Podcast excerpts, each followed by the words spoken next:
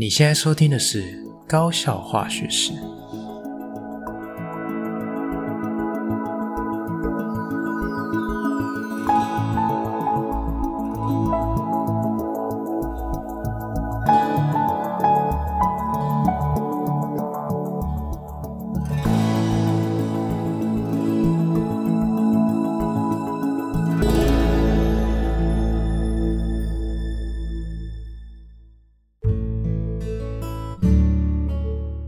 大家好，我是吉米师，欢迎回到我们的频道啊。那今天是久违的啊一般型的节目内容哈。那因为这学期呢，吉米师尝试呃加入更多的专题啊，去深入的哦分析或者是跟大家介绍分享一些呃比较大的主题哈。那譬如说像我们前一阵子推出的这个高中升大学系列专题哈，我们已经推出了三集。好，那。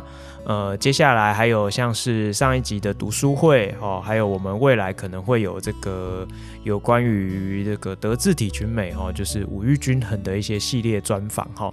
那呃，希望可以透过这种比较集中的方式去呈现哈，比较深入的内容，那也比较有系统性，就是可以让呃听众朋友可以比较呃获得完整哈，或者是或比较整体的资讯这样子好。但是呢，因为呃，这个升学系列的主题啊，呃，刚好遇到同学最近在填繁星，已经到一个阶段哈。那接下来下一个阶段申请入学，要到比较后面，可能要到五月份去了哈。所以，呃，我想说，我们先呃跟大家分享一下高中的事情。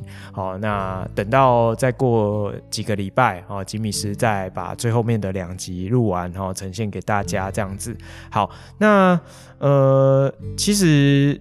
也是蛮怀念哈，这种一般的集数。我想说，还是会有一些听众朋友会想要知道高中发生的大小事情，所以今天这一集会透过节目里面跟大家分享最近吉米斯在学校里面遭遇的事情哦。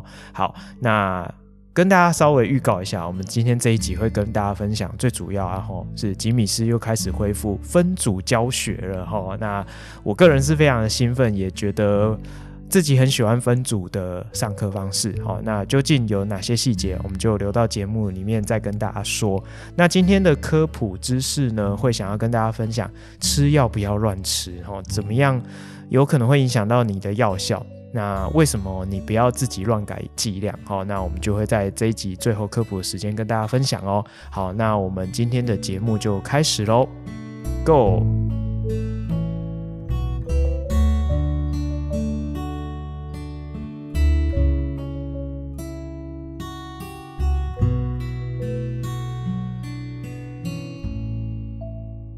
好，首先呢，呃，跟大家分享一下最近发生的校园大小事情哈。那最近呢，其实对吉米斯来说最大的事情就是前一阵子同学在填这个繁星哈。那繁星这件事情真的是有够烦心的哦。那可以看到很多的同学啊，都会一直来找老师讨论说他们的志愿哦，要填什么学校，我要填什么学群。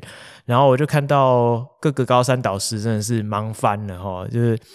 我身边都是算命摊哈，那他们有时候啊找学生来问，结果同学也是状况不断哦，就是有很多人一问三不知，或者是他本来已经有一个预期说，哎，我想要填的是什么学校什么学群，结果老师一问才发现说，哎，你你到底有没有搞清楚规则啊？你这个根本没有过标啊！又或者是说，哎，你这样子填，你觉得你有可能会上吗？哈，或者是哈？什么我填不到第一顺位哈，就是之类的，就是很多是有关于这个游戏规则根本就搞不清楚这件事情。好，那我就觉得说，哎，怎么会？你已经都要到了要填了，哦，你才在那边搞清楚游戏规则，所以其实是觉得有点可惜。好，虽然虽然现在讲已经有点太迟了，但是我觉得如果你有听吉米十前几集，你应该会对这个游戏规则会比较有概念一点。哈，所以如果假设。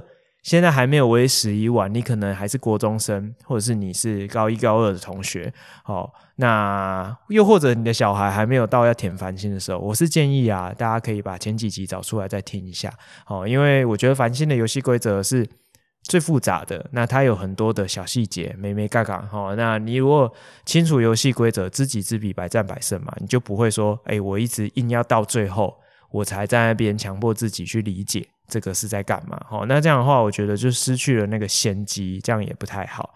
OK，好，那这个是想跟大家分享的第一件事情。那第二件事情就是吉米斯最近这个赶课的压力蛮大的哈。为什么呢？因为这学期也是蛮特别的，因为疫情才刚解封，所以这个很多的学校，它的一些那种呃，像毕业旅行啊、公民训练啊，都延后办理。那延后办理就是累积在这学期哈，那像吉米斯这学期任教的年段是高一跟高三，所以高三才去避旅回来啊，高一也去公训回来，所以我等于一大堆课都时间会被抵累掉哈，那自己要想办法去弥补那个放掉的时间啦，这个也没什么好说，但是就是感觉怎么才开学没上几堂课。就就要段考了哈，我就要交考卷了，这样子，哎，我就觉得算一算，真的是也没几堂课可以上，然后段考就到了哈。那我想，呃，如果你是呃高中的老师们，可能也会很有同感，然后说啊，怎么没上几堂课就又要段考了哈？那讲到段考哦，这个段考给同学会有一定的压力是没错，但是你们知道吗？老师更有压力呀哈。虽然很多教育学者就说，哎，我们教学生是要。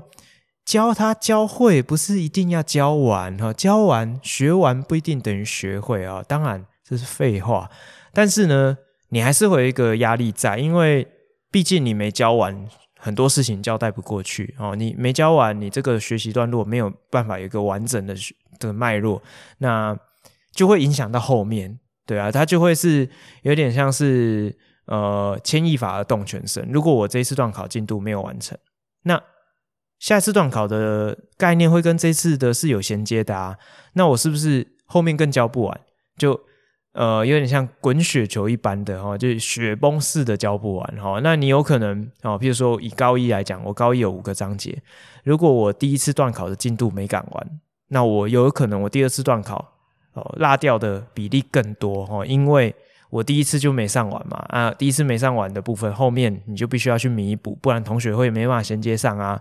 好，那所以我可能第一次没有完成的是十趴，我第二次可能没有完成的会三十趴，那我第三次段考我可能会五十趴都上不完，那怎么办？对不对？好，所以其实有时候是呃跟教学是有关系，并不是说啊老师一定要完成这 KPI，好，要不然的话对学生对家长没办法交代，这当然也是其中一个原因，但是有时候跟教学啊，就是我们教的内容，还有同学学习的状况，也是有直接的相关。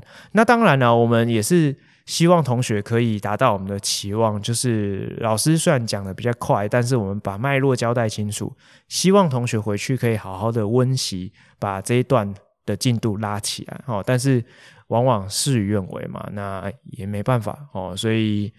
还是只能勉励自己，也勉励同学，就是段考快到了哦，所以该加把劲，努力哦，让自己可以跟上学习的节奏，哦，大概是这个样子。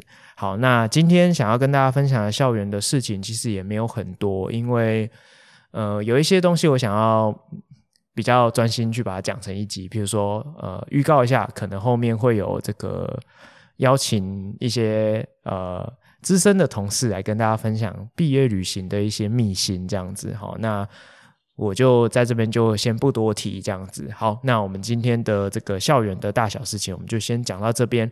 那待会啊是今天的主题哈，今天的重头戏，我会跟大家分享我的分组教学。好，那我们就先休息一下，待会再回来喽。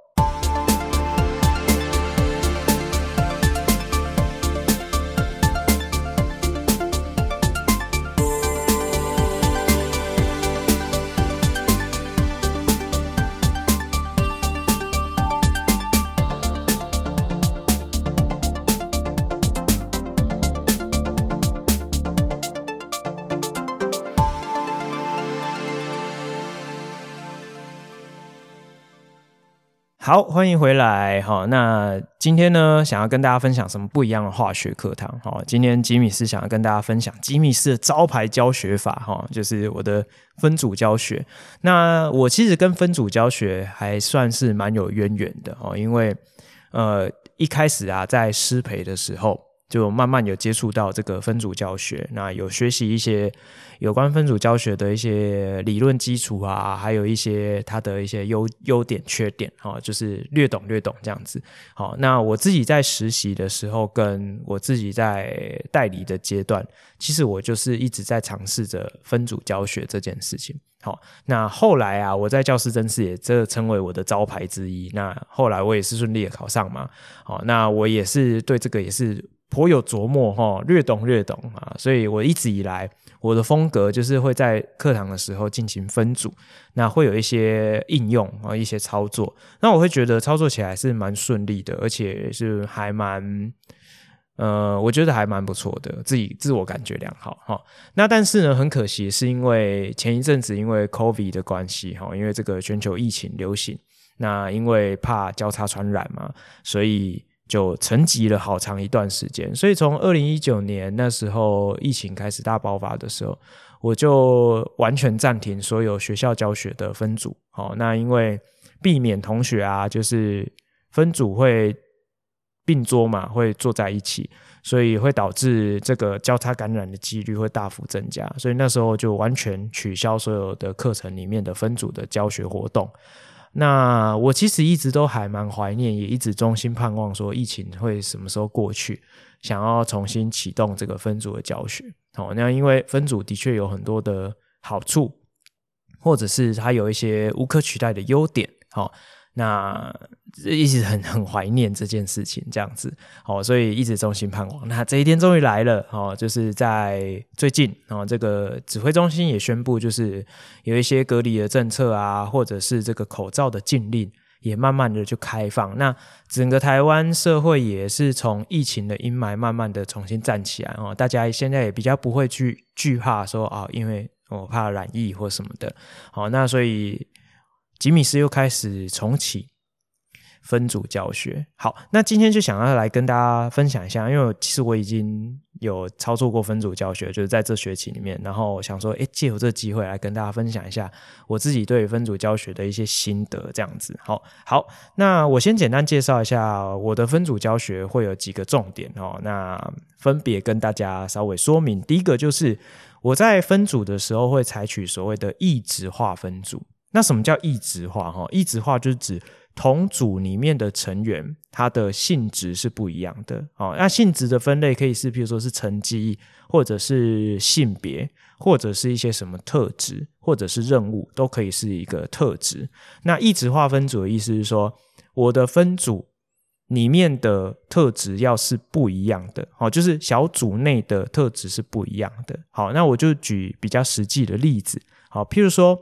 我自己在帮高一的同学分组的时候，我会先在学期初给他们考一个前测卷。那这个前测卷可能就是一些国中的内容，或者是一些高一比较简单，或者是一些科普的常识知识。好，那先测一下他们的这个自然科学的敏锐度也好，或者是他们国中理化的程度。好，那会给我一个基本的参考分数。那我就会根据同学的这个参考分数。进行所谓的 S 型分组，好，譬如说我举例，我的任课班我会把同学分十组，那十组我就会从这个 Excel 档把他们的成绩从高分排到低分，那我就会开始按照组别一二三四五六七八九十十九八七六五四三二一，哈，就是 S 型的分组，所以理论上哈，每一组得到的成员他的平均的能力，嗯，不敢说完全一样哈，但是就会。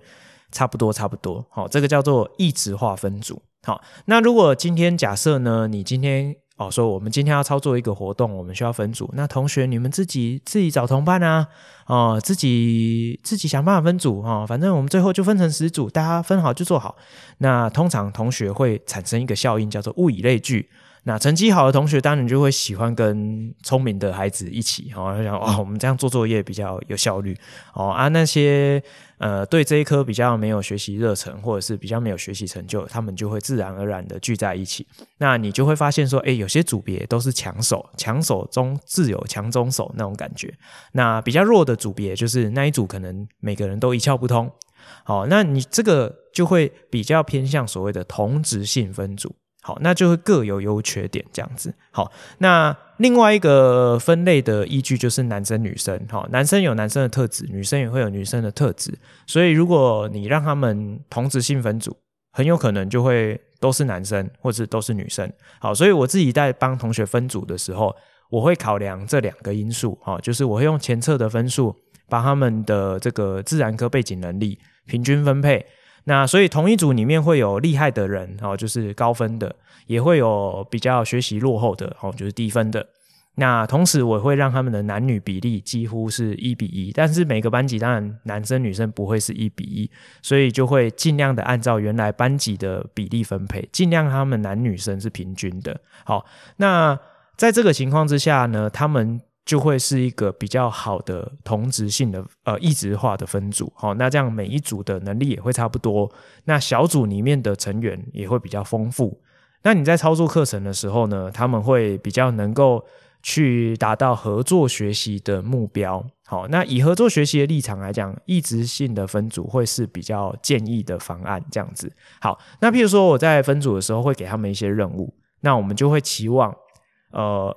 成就学习成就比较好的同学，哦，也就是他们这一组的有点像大脑的角色，他就可以担任这个引导同学学习的这个工作。好，那有些同学啊，尤其是在分组教学的时候，很常会遇到一个状况，就是，诶，高分的同学会觉得，诶，老师你怎么分配这些呃奇奇怪怪的同学？讲的好听一点是这样哦，啊，讲难听的，你怎么分配这些拖油瓶给我？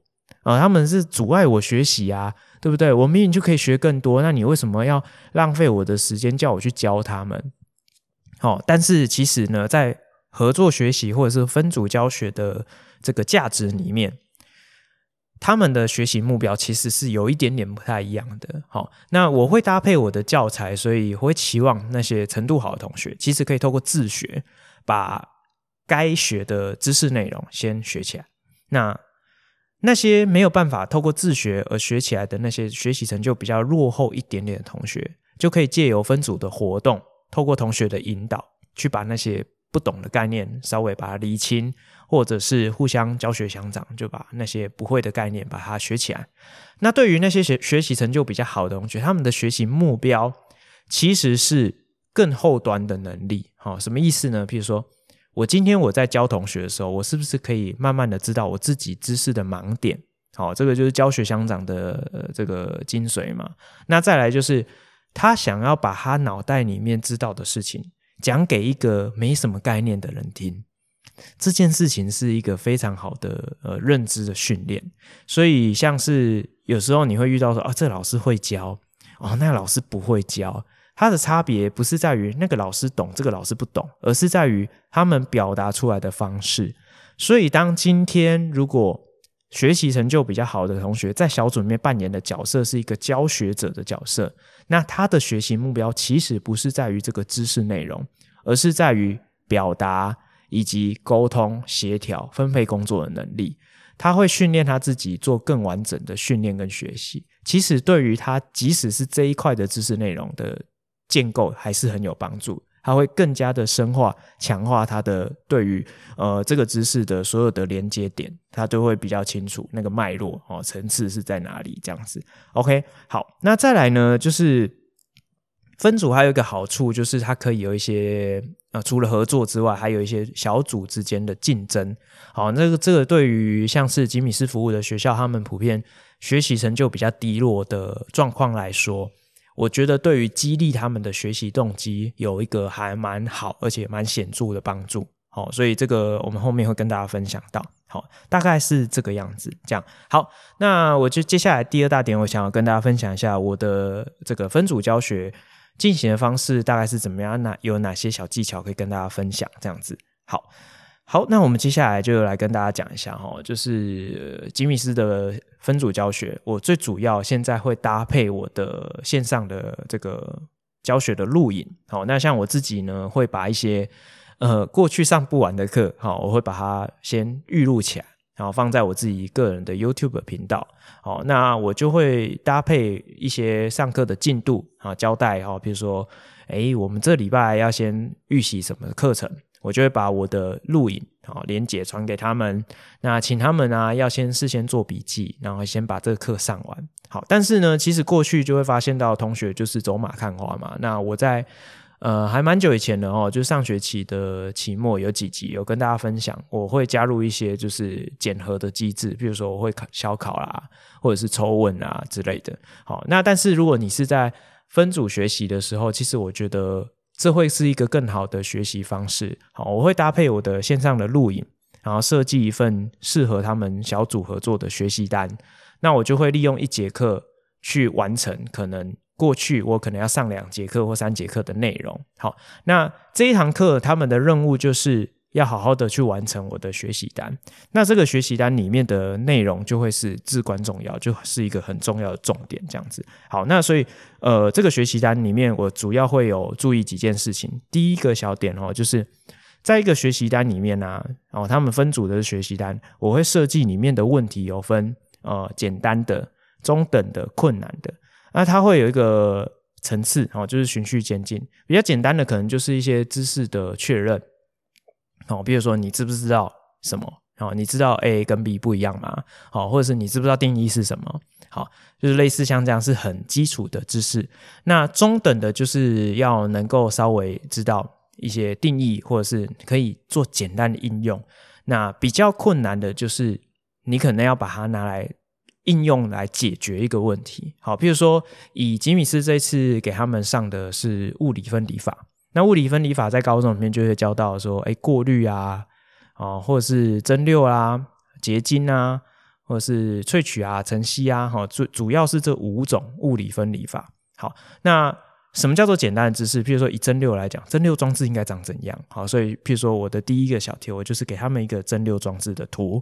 那传统的考题就是说，哦，这里面有哪里是错误的，对不对？所以我就给他们一个图，然后里面有错误，然后我就给他一个表格，请你指出。错误的地方错在哪里？那对的应该是怎么样？就请他写出来。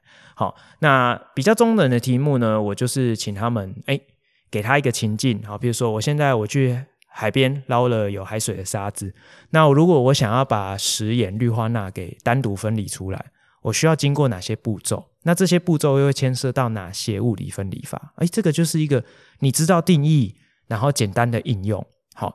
那我第三个大题呢，我是请他们去写说，哎，我给你一个这个实验，好，比如说我请你这个晨析，或者是我请你做萃取，那你可不可以把完整的实验的实验的架构要需要哪些装置把它画出来？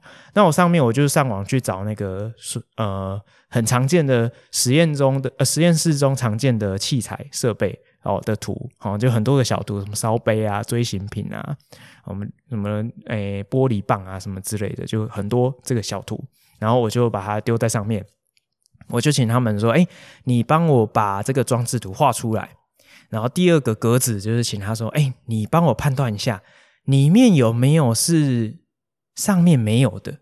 可是是你需要的，好，你把它列出来，然后后面我再请他写一个例子，说，诶，如果我请你用这样的一个物理分离法去，呃，进行某个东西的提取，那在日常生活中有没有是适合的例子？好啊，这个就是一个比较综合的能力哈，就是它其实是比较复杂的知识的应用，那这个就是我设定成是一个比较困难的题目。好，那其实呢，你在这个一个分组合作的学习单里面。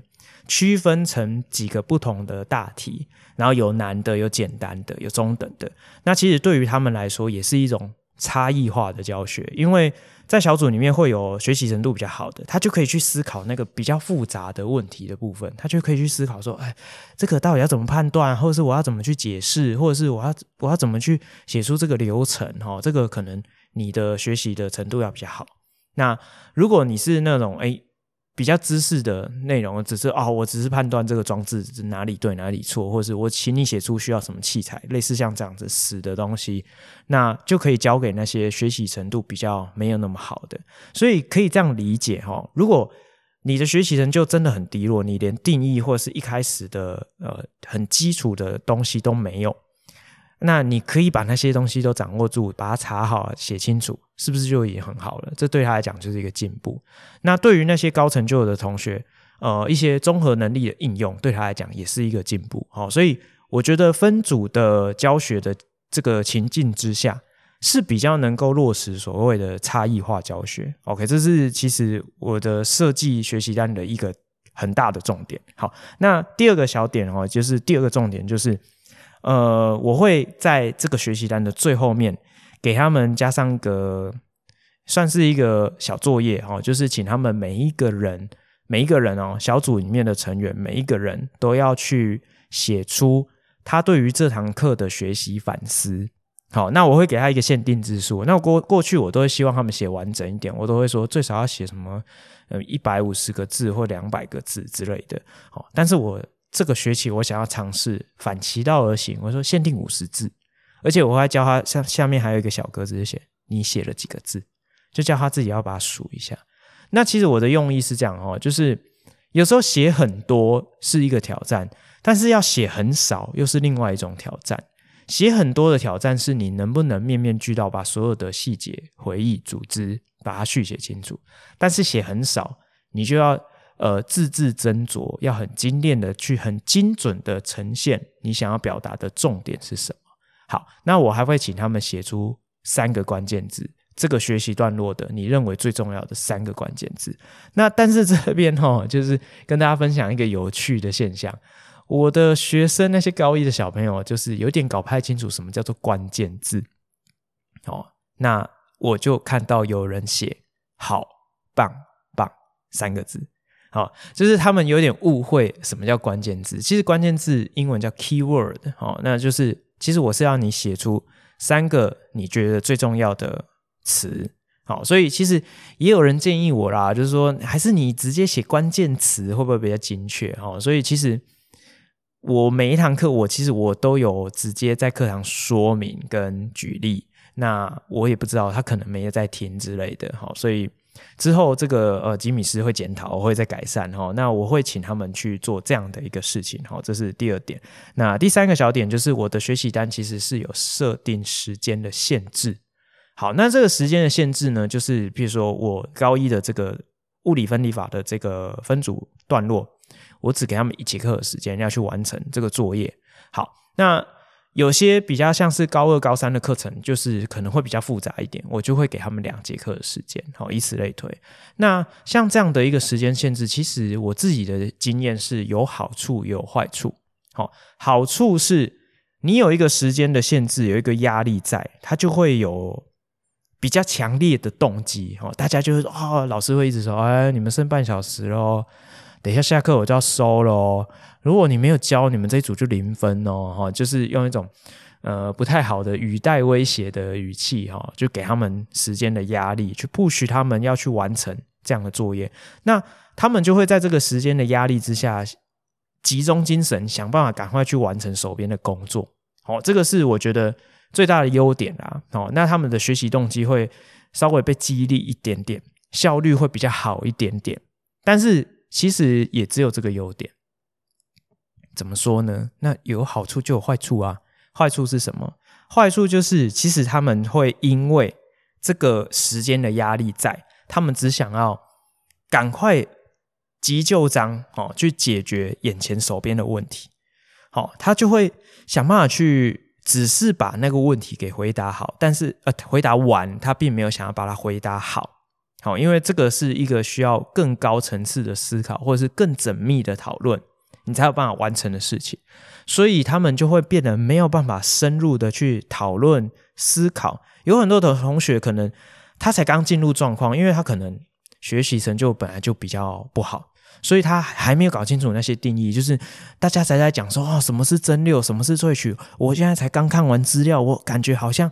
我我稍微懂了一些事情啊，老师说要教了，我就赶快写一写，然后就就下课了。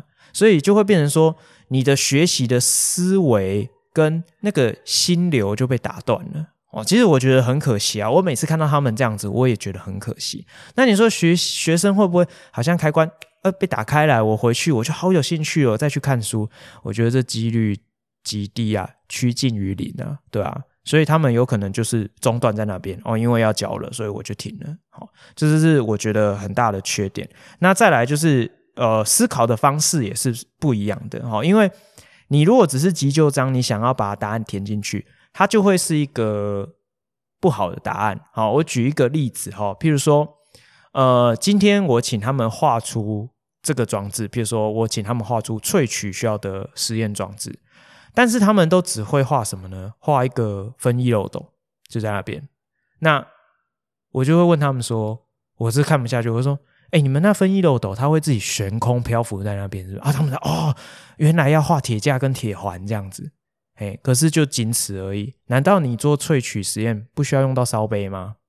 不需要用到漏斗吗？不需要用到波棒吗？难道那些溶液它会自己就跑到那个分液漏斗里面吗？哦，而且你要用的烧杯，你至少要用到两个烧杯，哪两个？一个是装原来的萃取液，哦，就是你的萃取的对象；另外一个是装你要漏下来的，哦，你可能至少要用到三个啦，因为你还有萃取的溶剂嘛，哦，所以这些你有没有考虑到？所以。呃，吉米斯刚刚想要从强调的重点就是说，如果你在时间很紧迫的压力之下，他们也没办法，他就只能画我在课本上看到，或者是我在老师录影里面看到老师画的那个图。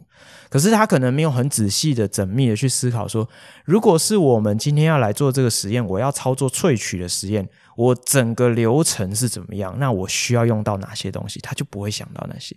但是我期望他们可以做到的是那样，但是其实是。事与愿违。那有时候可能有些人会说：“哎，老师，那你干嘛不给我们多一点时间？如果你给我三节课，我就可以做得很好啊。”好，这会有两个问题。第一个最现实的，我没那么多时间给你，我都上不完了，我怎么可能给你慢慢做？哦，这是第一个问题。第二个问题是，如果在一个学习成就比较低落的班级或是学校里面，你给他的时间很充裕，他们会一直摆烂。摆烂到最后也是差不多剩半小时，他才会紧张，我写不完，然后结论是一样的。好，所以这个是一个很难以克服的点。我觉得最主要是因为时间不够的关系。好，按那个摆烂问题，其实我觉得可以依照不同的时间点要做不同检核，然后再给予一些回馈或发表，然后大家互相观摩，老师给予一些建议，在做下一个阶段的挑战，可以去。处理掉这一块，哈，就是大家摆烂这件事情。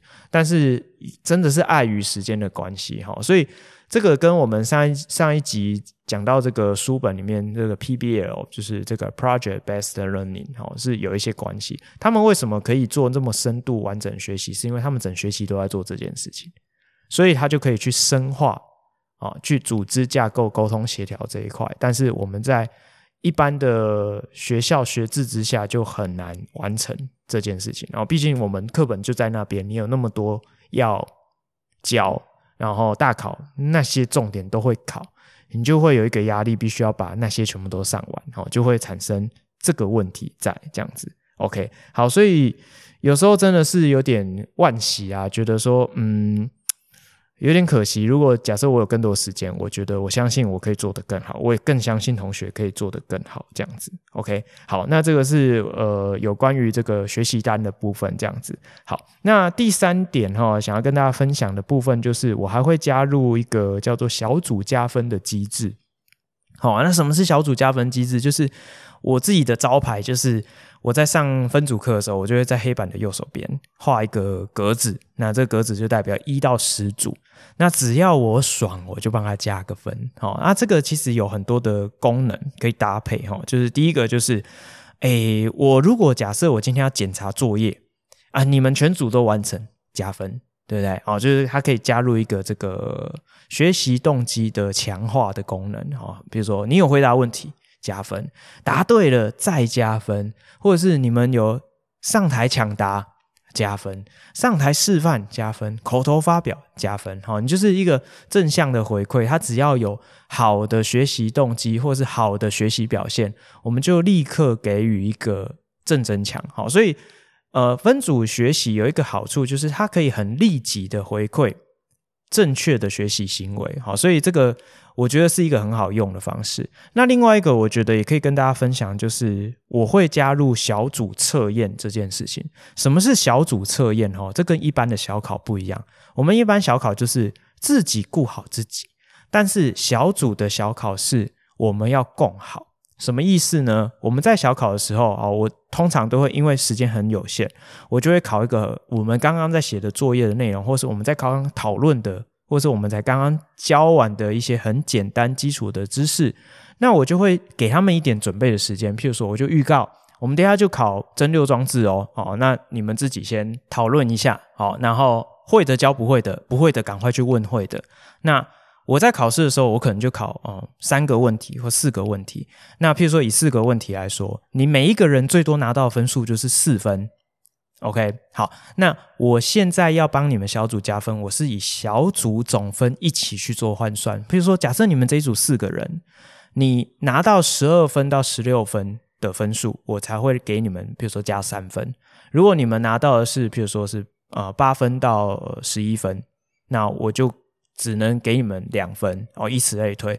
所以，其实我想要传达的一个概念就是说，你不能。自己顾好自己这么自私，因为如果假设你们那一组只有一个人学习成就特别好哦，他是学霸，他只顾自己啊，你们不要问我，浪费我的时间，我才不想理你们哦。但是呢，他的小组成绩也不会好，因为他在小组测验的时候，他们其他三个成员都拿零分，他一个人拿四分，很爽。结果他一看那个成绩对照加分的表格，他发现他们那一组不能加分，或者是他只能加一分，他就会觉得说啊，我这样不行啊，我应该要稍微。跟他们讲讲，你你就把什么记起来，你就你你这个哦，这这么简单，赶快你就把这口诀背一背，或者是哦，你就把这个装置画一画，你会了吗？会了吗？会了吗？嗯，等下可能就会考，好，那个这个可能就会也会影响他们的合作的品质，好，所以其实我觉得这个小组测验其实是一个很重点、很精华，也希望可以跟大家分享。OK，好，那最后一点想要跟大家分享的是，呃，我自己啊观察我的。学生们他们在操作这个小组合作学习的时候，我的学生其实都是比较倾向于他们还是回答很表面的东西。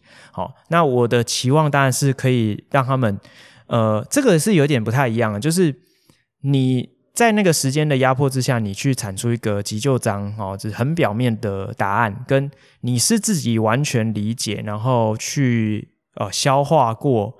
产出的自己的想法的答案，我觉得那个程度上面跟品质上面会有一个很大的差别。就拿我刚刚举的例子，如果我今天请你画出整个萃取装置的需要用到的。所有的东西，如果你只有画一个分液漏斗，了不起，加个铁环铁架在那边，你只知其然不知其所以然，就表示你只知道说我需要用到这个瓶子叫分液漏斗，我需要用到一个架子把它架在那边，但是你可能就没有办法理解说我整个萃取的流程，我应该要怎么去操作它才是比较完整的。好，所以在这种情况之下呢，呃，有一点可以这样讲，他们并没有达到我预期的学习的目标。但是其实，在有限的呃时间的条件之下，我觉得很难啊，一时半刻之间，我觉得很难做到这一点。这个可能需要长时间的学习的累积。譬如说，假设我们这学期带状式的，很常会有这种分组的活动，他们可能会比较能够在老师每次的回馈或是作业的批改上面，慢慢的抓到老师要求的感觉是什么，或者是他们慢慢的去习惯这样的一个学习的方式。他比较有方向可以做准备，比如说我下次知道如果又要分组上课，我应该要事前先把什么先读好，那我的分组的课堂活动我才可以有比较好的表现。OK，好，所以这个是，呃，我觉得需要循序渐进，可能是急不得。那也吉米斯也还在努力啊。那后续如果有更进一步的这个，呃。不同的发现，好，那我在节目里面再跟大家分享喽。好，那最后呢，这个段落结束之前呢，我先预告一下，之后呢，我可能还是会想要跟大家分享一下我高三目前在上这个进阶化学实验，那也是很精彩。呃，根据我的观察，他们应该这个学期会很辛苦，而且会很有收获。哦，那我看他们。也是蛮有趣的，我就先透露一个点就好了，就是其实我才刚上完第一堂正式的进阶化学实验，然后我几乎没做什么，就是介绍实验室安全，然后介绍实验室的设备器材，然后最后请他们配个溶液，就这样。然后下楼梯的时候，他们好几个人就说：“哦，好累哦，好累哦，有趣吧？”好，那预知详情，我们就。继续关注高效化学式，我们后面会再跟大家分享，好吗？好，那这个段落我们就先到这边休息一下，我们待会回来关心一下吃药到底该怎么吃，好吗？好，那就这样，我们休息一下哦。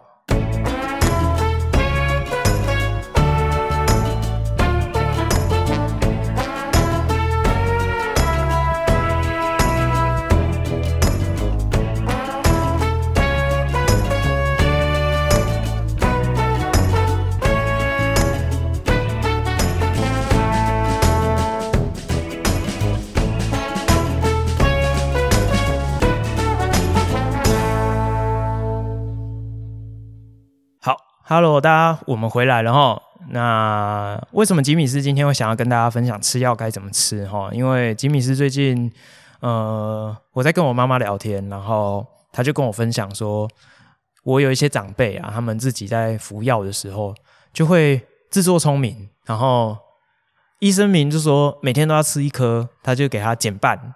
再减半，然后类似像这样子，他就我我觉得我现在很好啊，哎，那药都是不好的东西，哎，吃多了对身体不好，哦，那他就会自己自作主张说啊，我不要吃到一颗，我吃半颗就好，甚至我就吃四分之一，甚至我吃八分之一，我们想八分之一怎么切啊？这样，哦，就会自己去调整那剂量，但是其实是非常危险的哈。那今天就想要来跟大家科普一下。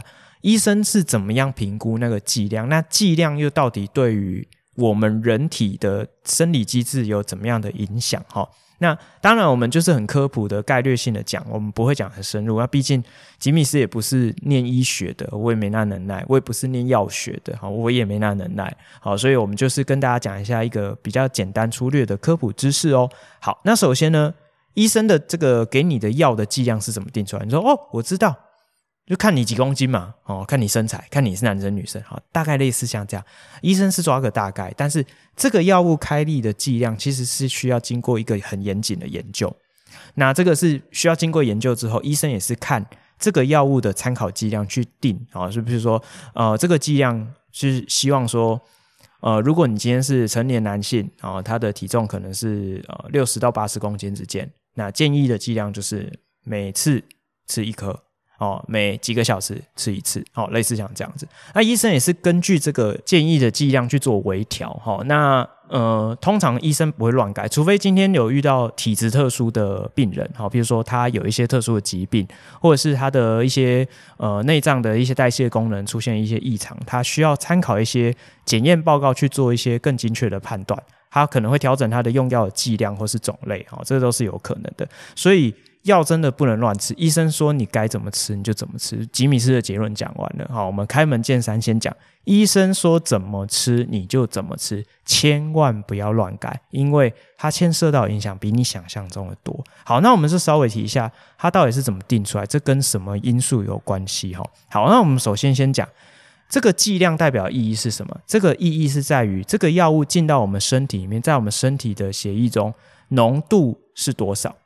哦，你可以这样理解，就是在同一个时间内，我譬如说我多少的血液里面，这个药物在我的血液中的量有多少，这个浓度才是影响那个疗效的关键。OK，好，那你要去讨论到说这个药物进到身体里面的浓度，就会跟很多因素会有关。那这个整体的内容叫做药物动力学，哈，叫做呃。呃，这个简称叫 PK 啊，因为它的英文是这个 pharmacokinetics 哦，应该是这样念了哈。那这个是药物动力学，它会有四个领域。第一个是在讲吸收 absorption，那吸收是指说你的药从嘴巴吃进去之后，那它是怎么透过什么途径？哦，肠胃道怎么吸收？会不会被肝脏破坏掉？然后真正最后进入到血液，剩下百分之多少？所以。每一种药物，它的吸收的方法、形式跟百分率都不一样，然后所以这不是我们一般人可以理解的吧？哈，好，那再来就是分布 （distribution）。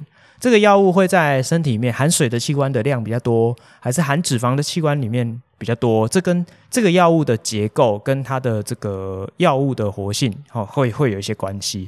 好，那再来就是跟代谢 （metabolism） 哦，因为身体里面有很多的酵素会去代谢。那代谢的情况，哦，代谢的途径，代谢出来的产物，这个都会跟这个药物在我们身体里面停留会有关系。最后一个就是排除，叫做 excretion，哈，那这个排除就是你排出体外，你是透过尿液、肾脏排除，还是透过肝脏代谢掉，哈，怎么样排除，哈，还是进到你的肠胃道跟着粪便排除，还是它会跟着你的排汗排除，就是说跟你的一些状态有关系，所以。要讨论这四大面向，才可以决定这个药品到底该怎么吃。好，那接下来你可能会查到很多的药物，它会有所谓的半衰期或是半生期，表示说这个药品进到你身体里面，它的浓度掉一半所需要的时间。所以有些药物它会建议你四个小时可以吃一次，有些药物它可能会建议你六个小时可以吃一次。你不要都觉得医生跟你说吃一颗，然后有些说呃一天吃一颗，有些跟你说半天吃一颗，有些跟你说一天要吃四次，你会觉得不不当一回事。这跟这个药物会在你身体里面代谢的速度有关系。所以有些药物它的半生期很短，就表示说它很容易可以在你们身体里面排除，所以你可能需要短时间，可能四到六个小时，你就要吃一次，以维持它在你身体中的有效浓度，它才会有那个疗效在。那如果有些药物它请你一天吃一次，就表示它可能代谢的没有那么快。如果你自作聪明说哦，我有点不太舒服哈，我再多吃两颗，或者是我一天吃四次，有些药都是这样吃的，那它有可能就会在你身体里面产生比较高的浓度，没有办法排除掉。有时候过于不及的不好，它可能就会对你的身体产生一些不好的效应或者是毒性。那有很多的药物，并不是说我的浓度变两倍，它的疗效就会变两倍哦，甚至它会有一个峰值，你的浓度大于一定的值之后，它的疗效反而会。下降很多，因为你不知道它最后代谢出来的东西会不会产生一些不好的效应，这个我们就不得而知。那的确是有些药物的确是有这样的一个特性在。好，那我们最后结束前就举一个最简单、最常见的例子，给大家知道药真的不能乱吃。我想大家应该都有多多少少听过说，抗生素这个东西它是需要有一个疗程。哦，医生如果擦皮肤，呃，开擦皮肤的外用药给你，或者是给你吃内服的抗生素，他都会交代你一件事情，说这一批的药一定要用完，或者是你这个外敷的药一定要擦几天以上，或者是你这个内服的药三天的分量一定要把它吃完。它的目的是什么？因为避免产生所谓具有抗药性的超级细菌。因为呢，如果你的抗生素主要是杀细菌的。你的疗程没走完，你的细菌可能诶死了百分之七十，甚至死了百分之八十，那剩下来的活下来的就是个体中的佼佼者啊，哦，那是百战百胜啊，就是立于不败之地。那由他们在繁衍出来的后代，就有可能会产生新的突变，而，更加多的这个抗药性的这个佼佼者，哈，就是这些。呃，精英分子，那在这样的一代再产生一代再产生一代，不断的在突变中找到幸存者，那它就有可能产生完全不怕这个抗生素的超级细菌。那如果假设，你身上一堆超级细菌，那你被这些细菌感染，大概也没救了。好，那就表示说，医生用再多的药或是再多的抗生素都救不了你。所以这个只是冰山一角，就是告诉大家说，其实有时候我们对于我们一知半解的事情，我们会觉得不当一回事，但事实上背后可能有很多呃很严谨的科学在背后。那有可能牵一发动全身，你会因为自己。呃，不了解，或是你觉得，嗯、呃，或者是说，因为我们自己的无知而导致，呃，我们无法收拾的后果。好，所以如果有在用药的长辈，或者甚至是，呃，应该是说，特别是那些慢性病的患者或是长辈，一定要告诉他们，用药一定要确实按照医生的指示而服用，因为。那个药物在你身体中的浓度才是至关重要的。有时候它是全有全无的问题。譬如说，假设它今天浓度掉到一定的浓度以下，它可能对你身体的效应是完全没有作用。那药这种东西，大家都说啊，吃多了伤身体。虽然说身体的酵素去代谢那些药物，可能会有一个负担在。但是它对你身体会带来一些好处，比如说控制你的血糖、控制你的血压，或者是让你的情绪稳定之类的。那如果假设你今天有符合呃医生指定的剂量去服用，你会达达到那个好的效果。那当然它也会对你的身体产生一些负担，但是整体而言，这个叫做利大于弊。但是如果你自己乱服药，服得太少，或者是服得太多，那有可能就会造成弊大于利。那这个都是大家不想要见到的。OK，那希望今天吉米斯跟大家分享的这个，呃，算是一个科普小知识，对大家有一些帮助。好，那今天的节目就到这边喽。那我们就下次空中再见，拜拜。高效化学式，谢谢有你陪伴我们到最后哦。我们在每个礼拜的节目都会和大家分享高中校园的大小事情、教育时事，以及一堂不一样的化学课堂。还有在节目的尾声，也会和大家分享一则与生活相关的科普小知识。节目里面呢，也会不定期推出系列专题，还有一些特别来宾的访谈哦。那如果期待下一次的节目，也欢迎订阅我们的频道，多多分享给你的好朋友。那我们就期望下次空中再相会喽，拜拜。